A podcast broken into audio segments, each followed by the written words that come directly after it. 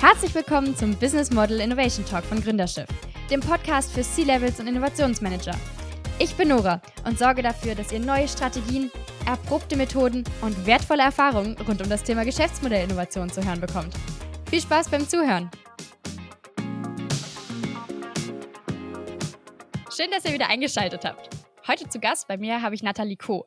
Sie ist Innovationsarchitektin bei German Entrepreneurship und zudem auch noch Prozessbegleitung bei Leadership Hoch 3. Hallo Nathalie. Hallo, grüß dich. Schön, dass du heute da bist. Ich freue mich, eine Aufnahme mit dir machen zu dürfen. Danke dir. Ich freue mich auch. Jetzt löst doch mal so ein bisschen auf. Wie ich gerade schon erwähnt habe, du hast irgendwie zwei Jobs gleichzeitig. Wie muss ich mir das denn jetzt vorstellen?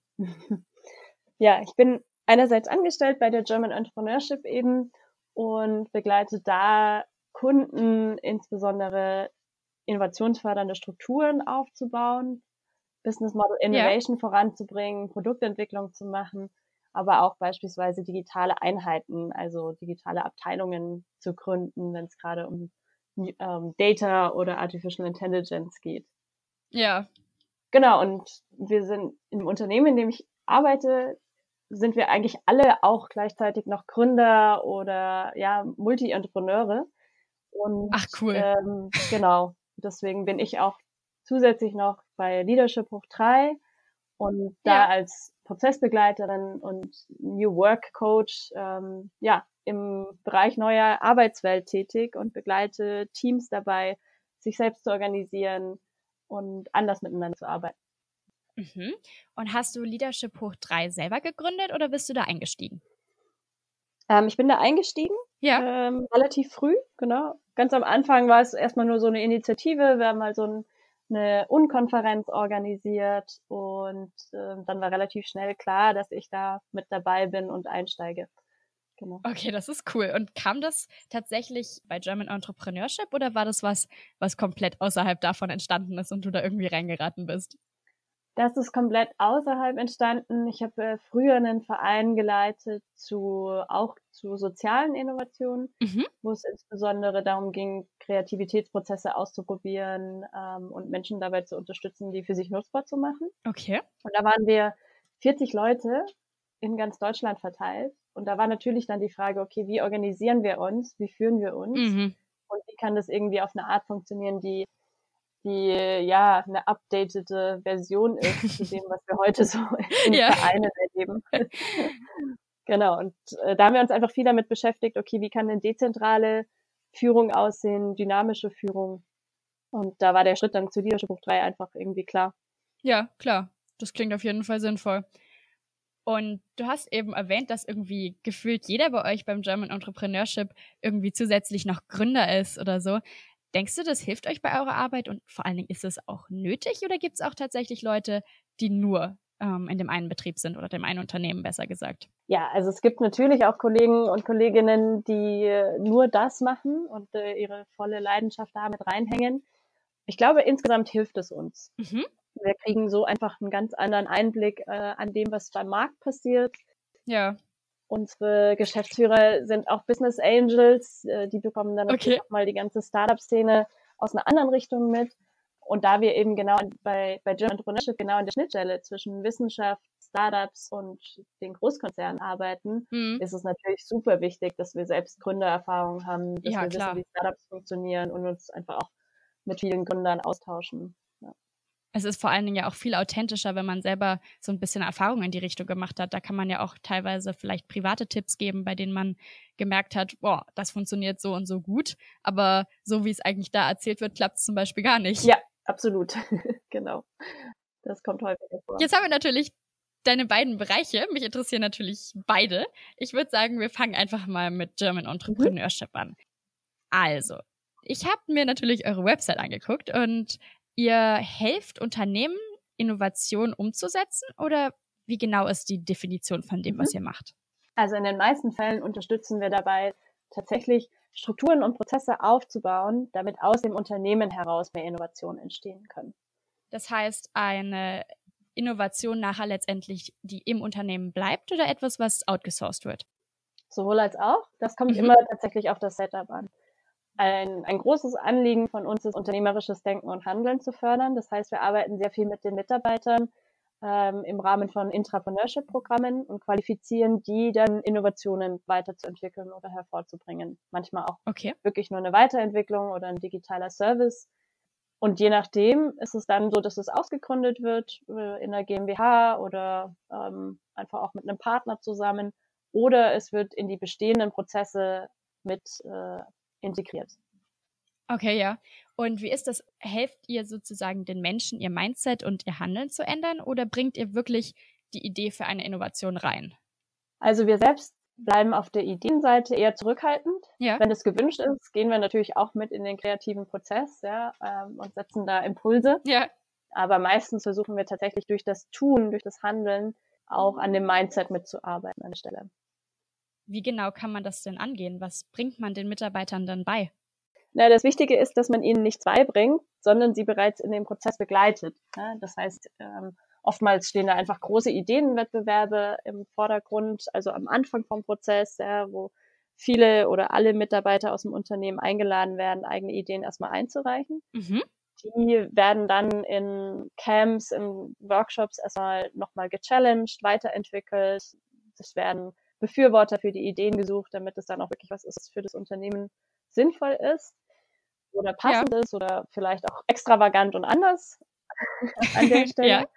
Und dann gehen wir, steigen wir mit denen sehr schnell in einen, in den Lean-Ansatz mit ein. Ja, also nach dem Lean Startup mhm. Approach begleiten wir dann ja. Mitarbeiter oder ganze Abteilungen dabei, äh, sich schneller Marktfeedback zu holen, zu gucken, was ist denn wirklich die Bedürfnisse, schnell Prototypen zu bauen ähm, und da wieder Erkenntnisse einzusammeln an der Stelle.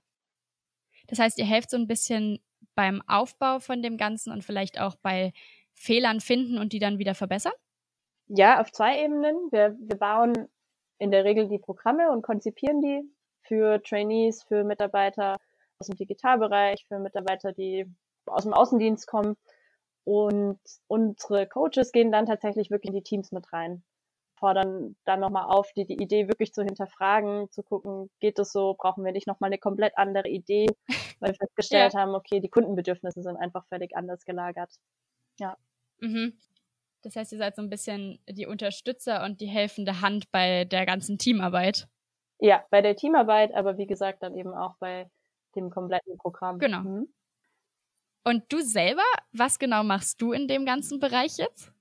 Ich selbst mache insbesondere die Coachings und die Workshops beim Kunden vor Ort. Ähm, das heißt, ich gehe dann mit in ja. die Teams mit rein oder ich begleite aber auch die Workshops, wenn es jetzt mal ein Hackathon oder ein Bootcamp ist, ähm, wo ja dann auch viel eben ja. der Schwerpunkt auf der Ideengenerierung ist. Und ich begleite so zwei, drei Kunden tatsächlich langfristig beim Aufbau von neuen Abteilungen. Ja, also wenn die sagen, okay, wir brauchen zum äh, Thema Data, neue Strukturen intern, wir müssen das irgendwie schneller machen, wir müssen die ganze Firma vorbereiten, damit besser zu arbeiten. Dann werden da Abteilungen gegründet und da begleite ich dann mhm. längerfristig. Ah, das klingt spannend. Und du sagst, du hilfst bei der Ideengenerierung. Wie gehst du das Ganze an? Also, ich kann mir vorstellen, dass das nicht so einfach ist. Ja, es kommt immer ein bisschen drauf an.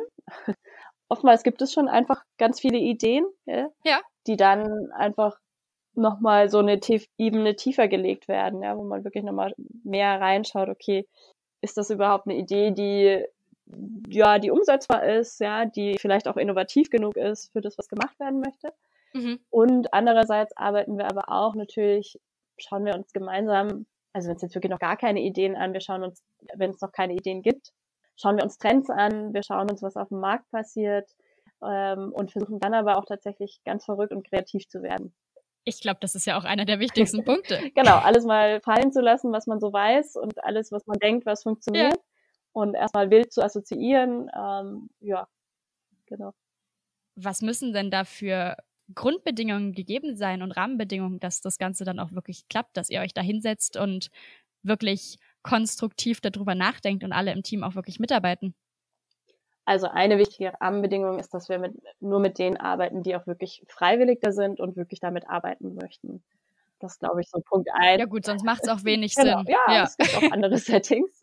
Oh Gott, echt? genau. Und dann sind andere Rahmenbedingungen einfach wirklich zu sagen, okay, wir nehmen uns mal, wir schließen uns mal zwei Tage ein und nehmen uns dann wirklich den gesamten Raum nur für ähm, erstmal auch wirklich Ideen zu entwickeln, ja. Und dann gibt's keine Wertung, das ist total wichtig, mhm. dass wir versuchen, auf den Ideen der anderen aufzubauen ähm, und nicht zu sagen, ja, aber es funktioniert doch nicht, ja. Ja. Und wirklich wilde Assoziationen zu nutzen an der Stelle. Das sind so die Kernpunkte. Wir suchen ganz, ganz viele Ideen. Ja. Wir sagen, wir gehen erstmal nach der Masse, bevor wir dann runter reduzieren.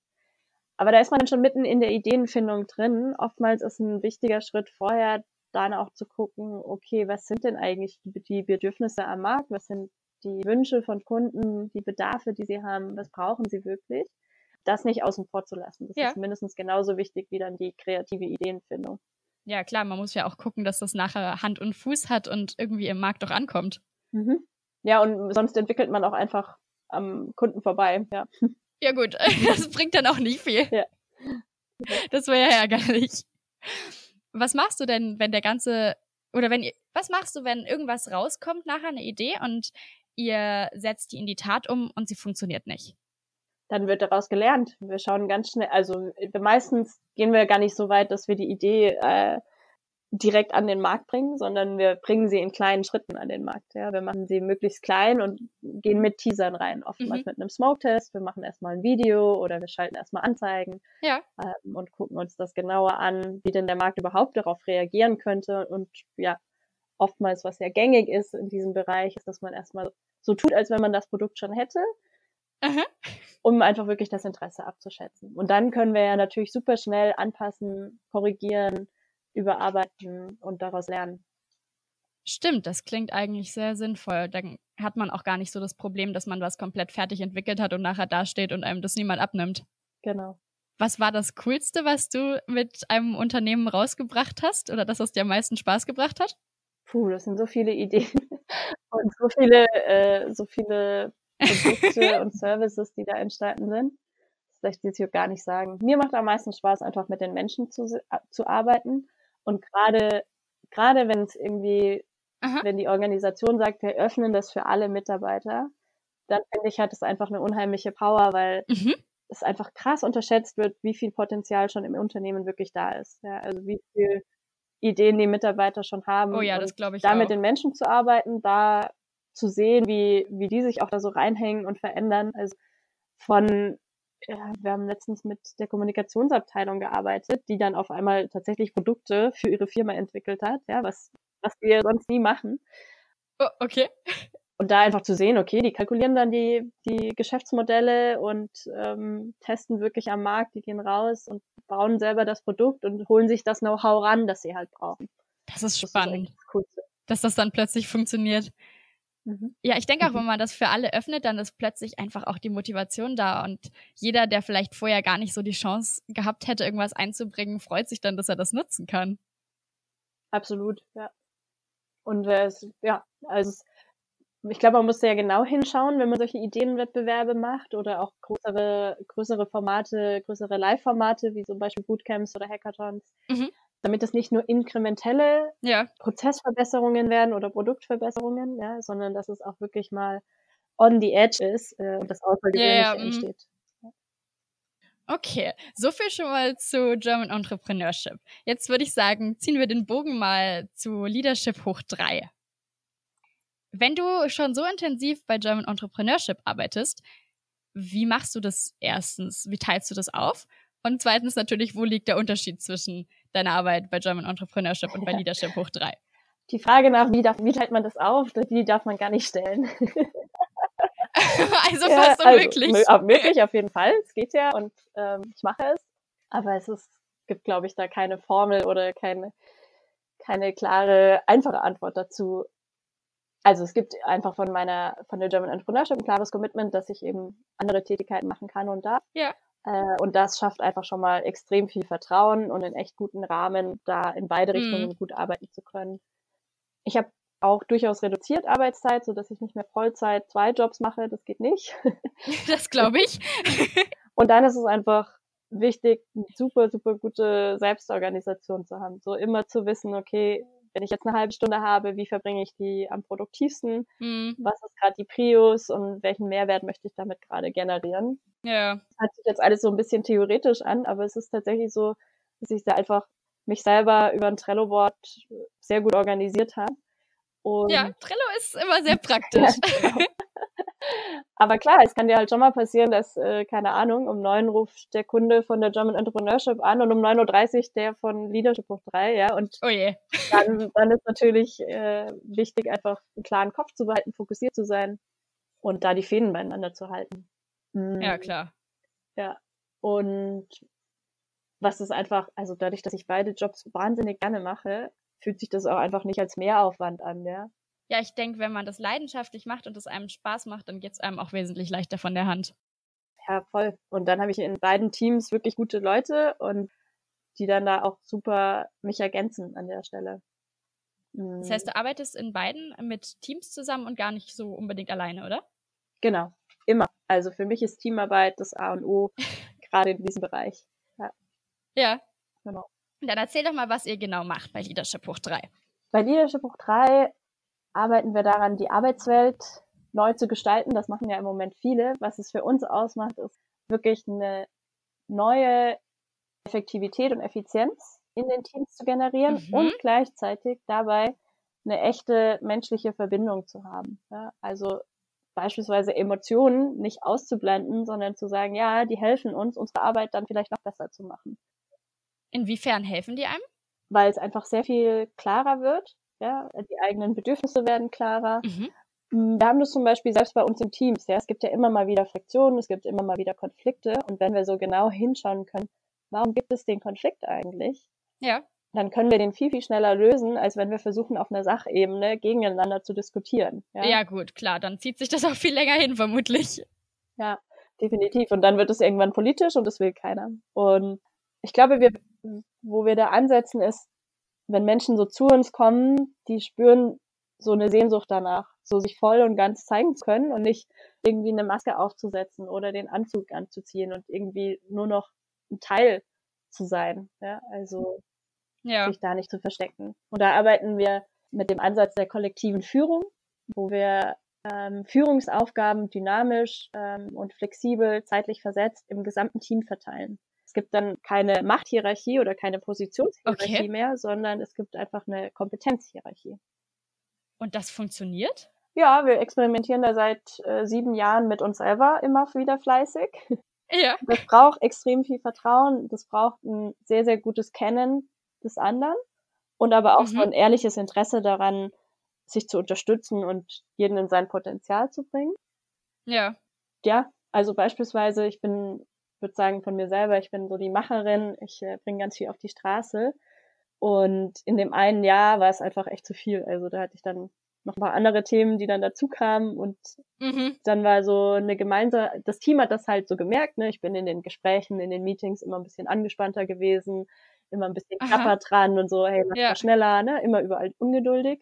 Und die Maßnahme, die das Team dann installiert hat, sozusagen, für mich war, Nathalie, deine Rolle ist es, also du bist Teil des Teams in diesem Projekt, wir haben eine Konferenz organisiert. Deine einzige Rolle ist es, dich zu entspannen. Oh, wie schön. ja, klingt so easy. Ähm, ist gar nicht so easy. ist überhaupt nicht easy, ja. Wie, wie soll denn ich als jemand, der total gerne Sachen auf die Welt bringt und voranbringt, mich einfach mal in alles rein entspannen? Ja, ich durfte keine Aufgaben mehr übernehmen, ja. Ich durfte, oh ich durfte bei allem dabei sein. Und das ist ja das, ja. das Herausfordernde, ne? wenn man so sagt, ah, du darfst keine Aufgaben mehr übernehmen, ja, dann bist du auch nichts mehr wert in der gängigen Wirtschaft. Ja. Das ist so das, was sehr schnell entsteht. Mhm. Und da dann einfach äh, zu wissen, nee, ich bin genauso viel wert und ich kann immer Ideen einbringen. Ja, genau. Kann mich aber bei allem einfach entspannen. Das finde ich wahnsinnig spannend, was du da erzählst. Also, das ist ja vermutlich eigentlich der Traum von jedem Arbeitnehmer, dass das so abläuft, oder? Ja. Also entweder könnte ich mir vorstellen, dass sie euch die Bude einrennen oder sie sind alle zu schüchtern und trauen sich nicht. ja, ich glaube, also es ist auch eine echt große Herausforderung. Ja, also so, wenn du bei uns bei Leadership Book 3 arbeitest, hey, dann, dann lässt du echt die Hosen runter, sozusagen. Oh. ja, halt nicht nur im Privatleben, sondern auch noch im Job, na toll. Genau, also es ist halt so all in or nothing, ja. So halb rein geht da nicht. Und wir gucken einfach extrem stark auf den persönlichen Fit. Mhm. Und wir sehen einfach, dass es für uns sehr gut funktioniert und wir sehen auch, dass es in anderen Teams funktioniert. Vielleicht noch nicht in dem vollen Umfang, aber so dieses, wir ja. schaffen erstmal so Machthierarchien ab und versuchen erstmal kompetenzbasiert zu arbeiten oder auch Rollen dynamisch zu vergeben oder eine andere Meetingkultur zu erschaffen. Mhm. Ähm, man muss nicht gleich, ja. also das Wichtige finde ich eigentlich für jedes Team, das wir begleiten, so zu gucken, was ist denn für euch der größte Nutzen? Okay. Und nicht so, ihr müsst jetzt A und B und C machen, mhm, ja, weil klar. wir für uns erlebt haben, dass das funktioniert, sondern so sehr genau hinzugucken, ah, was könnte denn bei euch funktionieren und äh, was hilft euch wirklich weiter von der Stelle. Und was denkst du, was das auf lange Sicht im Arbeitsmarkt verändern könnte? Hm, das ist eine gute Frage. Viel. Aber ja, wie, wie, wie konkret? Ich würde jetzt einfach mal tippen, dass es den Mitarbeitern wesentlich besser geht, oder? Ja, das weiß ich gar nicht. Also ich, ich, ich hänge gerade, weil ich das nicht so pauschalisieren möchte, weil es einfach super individuell ist. Ja. Weil es gibt einfach Leute, die, die möchten gar nicht im Job alles einbringen. Ja. Also es geht ja, ja auch das nicht, ist auch wahr. Genau, also es geht ja nicht jetzt drum, immer alles, was einen, alle Sorgen mit in den Job zu bringen, aber so mhm. Raum zu haben, dass das gegebenenfalls, wenn dann Zeit ist, auch da sein darf. Ja. Und es gibt aber auch Leute, die sagen, hey, ich möchte gerne einen Chef haben und ich möchte keine Entscheidungen treffen. Dann hat es genauso. Ja, manche mögen es auch, Verantwortung abzugeben. Ja, voll. Und dann ist das genauso legitim. Ja. Da muss man gucken, sind sie im richtigen Team? Ist das das richtige Unternehmen? Ja. Aber langfristig ist es für mich einfach ein Arbeiten, das sehr viel mehr Verbindung schafft und mhm. die Leute nicht mehr so loskoppelt. Ja. Und wirklich auch, ja, in ein effizientes und wirksames Arbeiten zu kommen. Ja, jetzt habe ich eine bisschen gemeine Frage an dich. Wir sind natürlich jetzt in einem, in einem Innovationspodcast. Was hat denn das jetzt eigentlich mit, den, mit der neuen Arbeitswelt und Arbeitskultur zu tun? ja, also die Innovationen kommen immer dann rein, wenn wir es schaffen, also zumindest in unserem, in unserem Glaubenssatz, wenn wir es schaffen, wirklich einander zuzuhören. Ja, wenn wir aus einem Nichtwissen heraus eigentlich Innovationen generieren oftmals was passiert, ist, wir haben ja alle unser, wir kommen alle mit einem bestimmten Mindset, wir haben alle bestimmte Erfahrungen gemacht, äh, wir wissen, gerade die Ingenieure und die Fachexperten unter uns, die wissen sehr klar, was funktioniert und was nicht. Mhm. Und wenn wir uns auf so ein vertrauensvolles, verbundenes Arbeiten einlassen und da auch mal reingehen, hey, was ist denn so der Purpose der Organisation? Ja. Äh, und uns da erlauben, mal in so ein Nichtwissen reinzugehen, dann kann da einfach extrem viel Neues und Innovatives entstehen. Ja. Ach so, weil da einfach dann ganz andere, ähm, wie, wie sagt man denn, ganz andere Stimmungen herrschen, oder? Ja, andere Stimmungen, ähm, andere, ja, ein Loslassen von Methoden, ein Loslassen von Strukturen mhm. Äh, und dann mal auch wirklich so reinzugucken, okay, was kann denn passieren, wenn so jeder von uns sein Potenzial lebt und die Organisation das Potenzial leben kann. Okay. Aber sind Methoden nicht teilweise sogar sehr hilfreich, wenn man beim, auf dem Absolut. Weg der Ideenfindung ist? Absolut. Es geht nicht darum, methodenfrei zu arbeiten, sondern sehr genau hinzuschauen, wo sind die richtigen Methoden angebracht. Okay. Ja.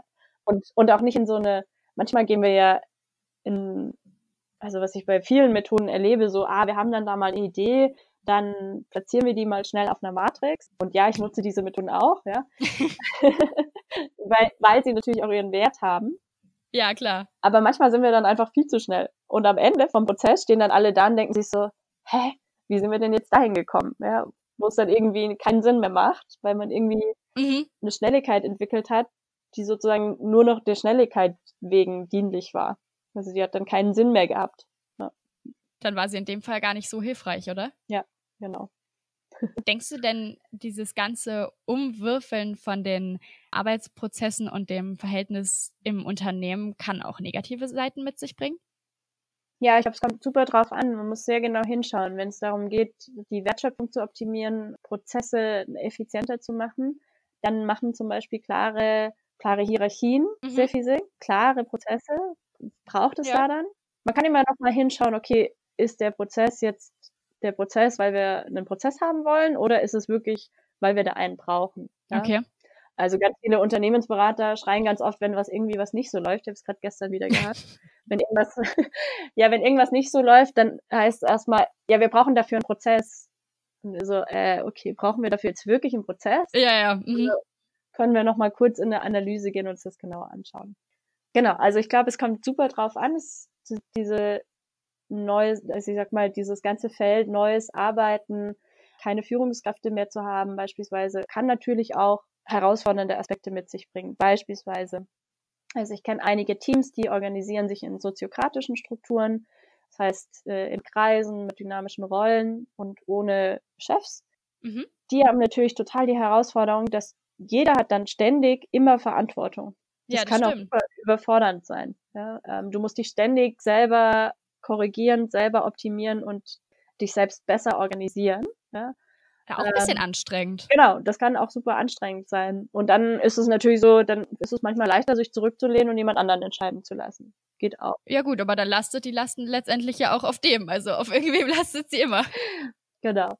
Und du brauchst natürlich eine andere Gesprächskultur dafür. Ja, du musst viel offener das ansprechen können. Du kannst nicht mehr über die Hierarchielinien und über die, über den Chef gehen und sagen, hey, das, so geht das nicht, sondern eigentlich musst du immer ins Eins und Eins zu gehen. Ins Eins und Eins oder also zu zweit das besprechen oder in einer kleinen Gruppe. Aber es braucht halt auch viel Mut. Ja, Auf jeden Fall. Wenn irgendwie Fehler passieren. Genau. Und ich glaube nicht, dass es für jedes Team das Richtige ist. Mhm. Ich sehe, dass es bei vielen Teams, die im Innovationsbereich arbeiten, sehr, sehr hilfreich ist, weil die Leute da einen, einen inneren Drive mitbringen. Die haben sowieso schon ein Interesse an viel Autonomie. Mhm, ja, das stimmt. Und durch diesen, durch den Innovationsansatz natürlich auch ganz viel klaren Sinn und Zweck, wo sie hinwollen. Und da geht es sehr gut. Ich denke auch, dass es ganz hilfreich sein kann bei Innovation, wenn man nicht erst diese tausend Wege über verschiedene Abteilungen gehen muss, bis man dann zum Chef gelangt und ihm seine Idee mitteilen kann, oder? Genau. also so kannst du einfach sagen, hey Tischnachbar, ich habe da so eine Idee, was hältst denn du davon? Genau, und lass mal ausprobieren. Das Wichtige ist immer ins Ausprobieren zu kommen. Ja, Befürworter natürlich an Bord zu holen, zu hören, was ist so das Feedback von erstmal von den Kollegen und dann aber einfach schnell ins Tun zu kommen. Ja. Ist da nicht auch die Gefahr, dass man viel zu schnell handelt? Also dass man zu, zu übereifrig ist und dann vielleicht doch irgendwas nicht so ganz funktioniert? Ja, das ist ja, glaube ich, so ein bisschen das, was ich vorhin meinte, auch mal in dieses Nichtwissen reinzugehen und mm. ähm, dann vielleicht auch nochmal sich Zeit zu lassen. Und klar, manchmal ist es gut, nicht ins vorschnelle Tun zu kommen und Sachen reifen zu lassen oder nochmal so sacken zu lassen. Das sind natürlich schon wichtige Aspekte. Und Aber auch da, denke ich, gewöhnt sich das Team ja dran und lernt mit der Zeit, wie es funktioniert. Ja, durchaus, klar. Und dann gibt es einfach auch da ja bestimmte Prozesse, die das dann wieder unterstützen oder die Methoden, die dann greifen. Ja. Da braucht man vermutlich aber komplett neue Methoden und Prozesse teilweise, die dann, die man sich dann ausdenken oder entwickeln muss dafür, oder? Ja, absolut. das machen wir auch laufend. Das probieren wir ständig aus. Und, und manchmal sind die bewährten Methoden auch super. Okay. Aber klar, genau. Da wirklich hinzugucken, daraus entstehen ja auch immer wieder neue Sachen. Wir probieren mit uns selber, also bei uns im Team, bei Leadership Hoch 3, einfach immer selber viel aus das ist bestimmt hilfreich. Ja, absolut. Und macht uns auch total viel Spaß und dann das wieder ich. auch mit den Kunden ja zu spiegeln und zu gucken, was funktioniert, was nicht. Ja. ja. Wie lange dauert das, bis ein Unternehmen seine Struktur so ändert, dass das tatsächlich keine Hierarchien mehr da sind? Kann das auch sein, dass ein Unternehmen zu euch kommt? Das hat jetzt jahrelang einen Boss und sagt, boah, irgendwie müssen wir hier was ändern. Funktioniert das oder müssen die von Anfang an schon ein bisschen entspanntere Strukturen haben? Ja, jetzt kommt die klassische Beraterantwort, es kommt darauf an. oh je. Also, ich glaube, um wirklich etwas zu verändern, braucht es auch systemische Veränderungen. Also wir haben ganz ja. viele Unternehmen, die sagen, ah, wir würden gerne mehr Eigennehmer, äh, Eigentümerkultur haben, wir möchten gern, dass die Mitarbeiter freier entscheiden können und dass da mehr Zusammenarbeit stattfindet. Ja? Mhm. Aber wenn dann beispielsweise die Ziele eines jeden nicht auf gemeinsame Team Teamziele mit einzahlen, dann ist das ah, zum ja. Beispiel schon mal ein Hindernis, warum gemeinsames Arbeiten nicht funktionieren kann. Also klar, wenn jeder nur für sich selber kämpft. Genau, es müssen extrem die Strukturen dafür angepasst werden. Ja, es müssen beispielsweise, also in, in Tech-Unternehmen müssten zum Beispiel, also ist ein Thema, was man angehen kann, zu sagen, wir heben die Admin-Rechte auf. Ja, jeder hat Zugriff auf alles. Ja, oder auch ja damit Mitarbeiter fundierte Entscheidungen über neue Produkte treffen können oder welches Produkt jetzt mehr Marketing bekommt als ein anderes, wenn die das entscheiden können sollen, dann ist es total wichtig, dass sie eine Transparenz über die Finanzen haben. Oh ja, ja, auf jeden Fall. Genau, und das, all das sind so Strukturen, die mit verändert werden müssen. Also wir sagen oftmals, wir kommen über die Struktur, schauen uns die Strukturen an, schauen dann, was ist die Bereitschaft, da was zu verändern. Und dann ja. Sieht man auch, dass sich was in der Kultur verändern kann. Und dann ist es natürlich total wichtig, das erlebbar zu machen. Wie fühlt sich denn sowas Neues an? Was mir gerade in den Kopf kam, ist, ja. dass das doch für die Mitarbeiter total schwierig ist, weil sie plötzlich ihre Kompetenzen so ein bisschen unerwartet erweitern müssen und jemand, der vielleicht vorher in der Grafik war, sich plötzlich mit Finanzen auseinandersetzen muss. Genau, das ist äh, auch ein wichtiger Punkt und das, äh, da komme ich dann zu deiner Frage zurück, wie lange dauert sowas denn? Ähm, das kann schon seine zwei Jahre dauern. Ja. Weil du brauchst natürlich ganz viel ähm, Unterstützung darin, dass jeder auch unternehmerisch denken und handeln kann dann an der Stelle. Mhm. Und es braucht auch da Iterationsschleifen. Also wir gucken bei der Organisationsentwicklung auch drauf, dass wir Experimente fahren und nicht einfach von heute auf morgen alles umschmeißen, sondern sagen, okay, lass mal ausprobieren. Mhm. Und in vier bis acht Wochen schauen wir nochmal drauf, was sich verändert hat. Und dann korrigieren wir nochmal, ja. Also wir versuchen auch da ins Handeln zu kommen, ja. Wenn man vor allen Dingen alles auf einmal gleich umwirft, könnte ich mir vorstellen, dass die Gefahr, dass das Unternehmen genau in dieser Umbruchszeit dann scheitert oder kaputt geht, extrem hoch ist. Ja, so schnell geht's nicht. das ist genau, aber es entsteht natürlich Chaos. Also, genau. Oh je. Oh Gott, das darf man dann erstmal aufräumen. Genau, deswegen ist es gut, äh, ja, da vielleicht auch klein zu starten, mal mit zwei Abteilungen anzufangen, da zu lernen und dann größer mhm. zu schauen, was das heißt. Aber es gibt da wirklich sehr unterschiedliche Modelle. Es geht ja nicht nur per se darum, zu sagen, okay, wir wollen jetzt keine, keine Führungskräfte mehr haben. Ja. Es kann ja auch sein, dass man sagt, wir behalten Führungskräfte und können trotzdem unsere Arbeitsweisen und Prozesse verändern. Aber ich kenne auch Unternehmen, da hat der Chef äh, seine Firma an die Mitarbeiter verkauft. Wow. Ja. Das ist ein Schritt. Ja, Respekt. Ja, also ich kann nur von unserem Unternehmen berichten. Also bei uns ist es auch so, wir haben zwar unseren Chef Moritz Meidert, aber letztendlich ist das alles, hat das, sind das so kleine und eigentlich schon fast nicht existierende Hierarchien, dass wir uns gegenseitig auch, also ich kann mit Moritz reden wie mit einem meiner anderen Mitarbeiter und wir scherzeln und was weiß ich alles. Das kommt einem gar nicht so vor, wie äh, als ob es jetzt feste Vorgesetzte gäbe, mhm. sondern wir sitzen jeden Mittwoch da zusammen und überlegen alle gemeinsam und ich bin ja tatsächlich direkt in dieses Unternehmen reingekommen. Das heißt, ich kenne das mit dem einen Boss haben Kennt, gar genau, nicht so wirklich. Ja. genau, ich bin das von Anfang an so gewöhnt. Ja, das ist in den meisten Startups auch so tatsächlich. Ähm, und da kommen quasi meine beiden Jobs auch wieder zusammen, ja. ja. In den meisten Startups wird so gestartet, ja. Die Gründer sind natürlich extrem intrinsisch motiviert, ähm, die, die wollen genau. unternehmerisch handeln und die ersten drei bis fünf Mitarbeiter haben da auch voll Bock drauf, ja die kriegen auch alles mit, die kriegen alle Höhen mhm. und Tiefen mit, ja, wenn die Finanzierungsrunde nicht klappt, wenn Kunden abspringen ja, und dann genau. wird gemeinsam angepackt. Ähm, und das ist ein Spirit, den aufrechtzuerhalten gar nicht so einfach ist. Ja, also sobald das Unternehmen anfängt zu wachsen und dann kommen ja, 20 genau. Mitarbeiter, dann kommen 50 Mitarbeiter und dann wird äh. irgendwann, und da kommt's, da wird's dann zu schnell. Also, ja. weil wir vorhin über dieses schnelle Entscheidung treffen gesprochen ja. haben, da passiert dann das, dass es heißt, ah, wir brauchen da klare Hierarchien und wir brauchen da Abteilungen und wir brauchen jemanden, der das koordiniert. Ja, kann sein, mhm. kann aber auch sein, dass das halt dazu führt, dass das unternehmerische Denken und Handeln unterdrückt wird wieder. Ja. ja, genau. Und das da halt super gut hinzugucken und zu schauen, okay, wie können wir das erhalten und wie können wir andere Strukturen und Prozesse haben. Mhm. Also keine Chefs mehr zu heißen, kann heißen, dass es sehr viel mehr Strukturen und Prozesse gibt, ja. an denen wir uns als Mitarbeiter orientieren können. Mhm. Aber es sind halt eben nicht mehr die Strukturen und Prozesse, die wir aus der Uni kennen, wo es ja, genau. äh, Top-Down und Bottom-Up gibt. Ja. ja. Jetzt kam mir gerade noch eine ziemlich gute Abschlussfrage. Mhm.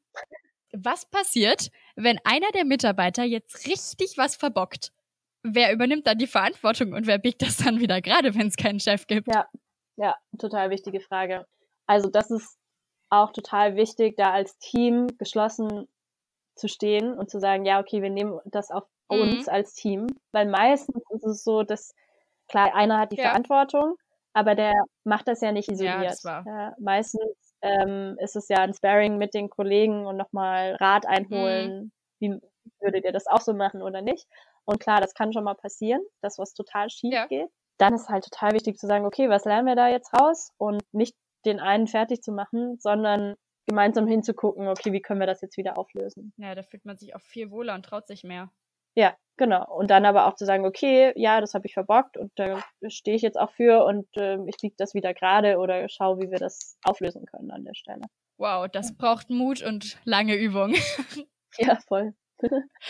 ja, so oh, voll spannend. Die Verantwortung abzugeben, ja. Ja, total. Oh, ich danke dir echt für diese Einblicke. Ich bin gerade irgendwie richtig inspiriert. Das ist extrem interessant und ich glaube, ich muss da nachher nochmal ein Ründchen drüber nachdenken. Ja, cool. Kannst dich jederzeit ah, klasse. mit Fragen melden. Super, sehr gerne. Ach ja, ich danke dir für dieses spannende Interview und ich hoffe, du hast noch einen schönen und ereignisreichen Tag. danke dir, den werde ich sicher haben. Dir auch. danke, danke. Nora. Ciao. Vielen Dank fürs Zuhören.